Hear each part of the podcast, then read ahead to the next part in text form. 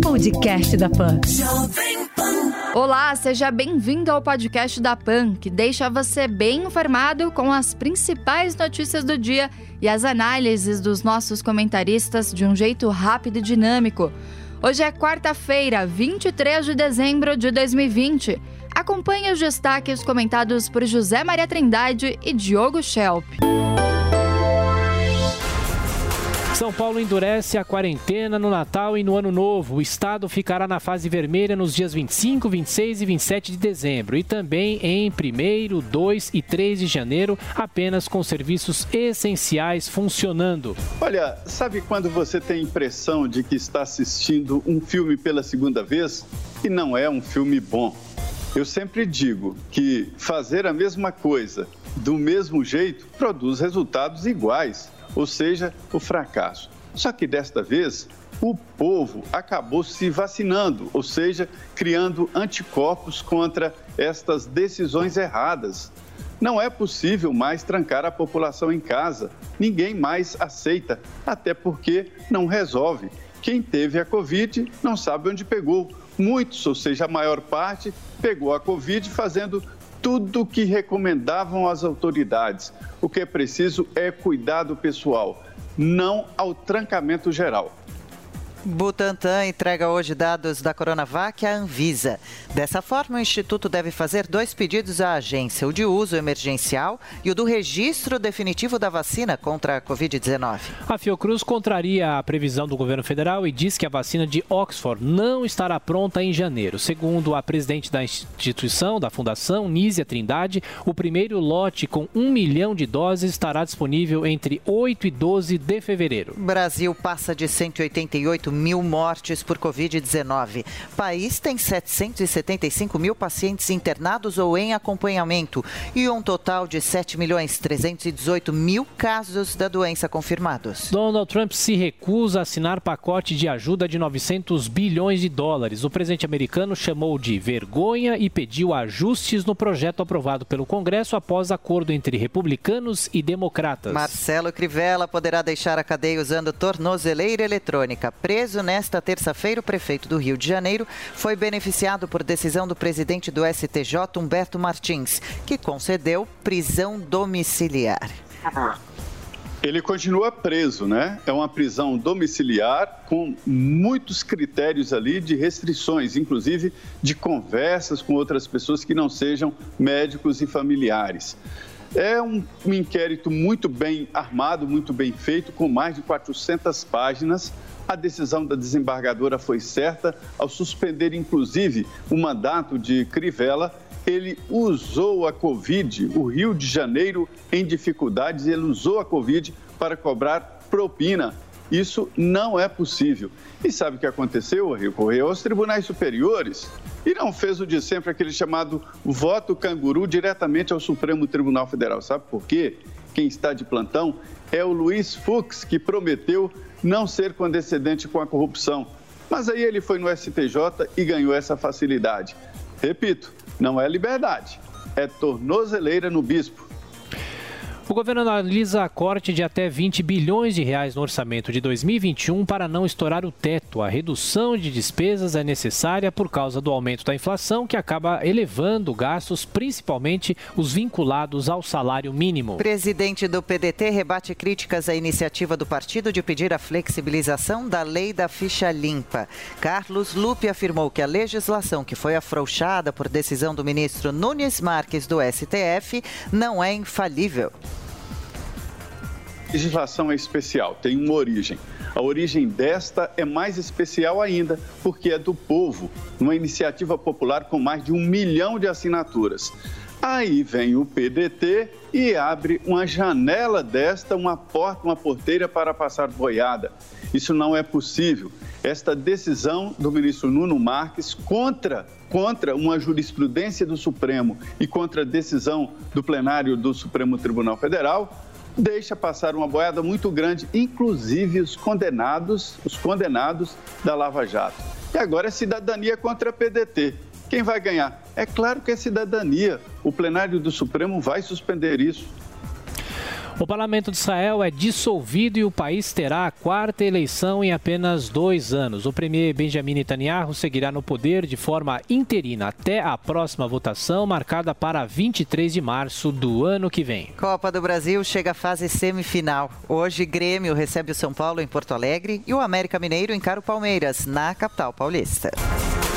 O Ministério da Saúde recomenda o isolamento de 10 dias para os passageiros que chegarem do Reino Unido com sintomas da Covid-19. Já a França decidiu liberar a entrada de pessoas que estavam no território britânico, mas vai exigir a apresentação de teste negativo para o coronavírus. Bom, todas essas medidas mostram o pavor que se instalou depois que foi descoberta uma nova cepa do novo coronavírus, possivelmente mais contagiosa, né? Uma das grandes preocupações é que as vacinas desenvolvidas até agora não tenham efeito sobre essa nova cepa do coronavírus, ou seja, não se mostrem efetivas. Pode ser, inclusive, que algumas vacinas funcionem e outras não. No Brasil, a nova variedade não é ainda predominante, mas todo cuidado é pouco. Significa não partir do pressuposto de que a pandemia está chegando ao fim. É, o pânico está instalado né, e dominando. E não é o programa vencedor do Emílio aqui na Jovem Pan, não.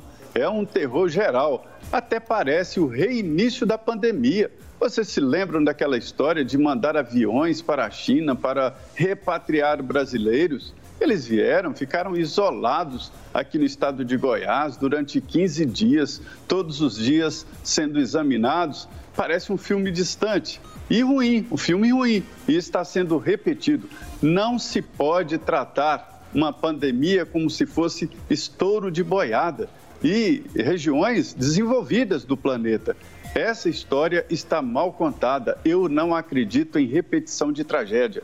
STF também quer furar a fila da vacina. A solicitação do Supremo deve ser respondida hoje pela Fiocruz, que já rejeitou o pedido semelhante feito pelo STJ. Médicos reforçam a importância de tratar o quanto antes as sequelas da Covid-19. Estudos mais recentes apontam que cerca de 40% dos infectados continuam com sintomas ou desenvolvem novos problemas ligados ao coronavírus. Início da vacinação nos Estados Unidos confirma segurança de imunizantes contra a Covid-19. Até o momento, mais de 600 mil pessoas foram protegidas e apenas seis delas tiveram reações alérgicas graves, mas já se recuperaram.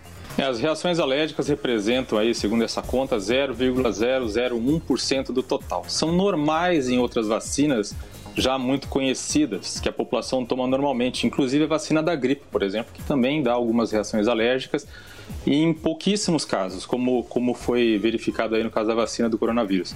Esses resultados eles são da vacina Pfizer e da Moderna, que são as que estão sendo adotadas nos Estados Unidos, e que usam uma técnica diferente da vacina de Oxford e da vacina da Coronavac.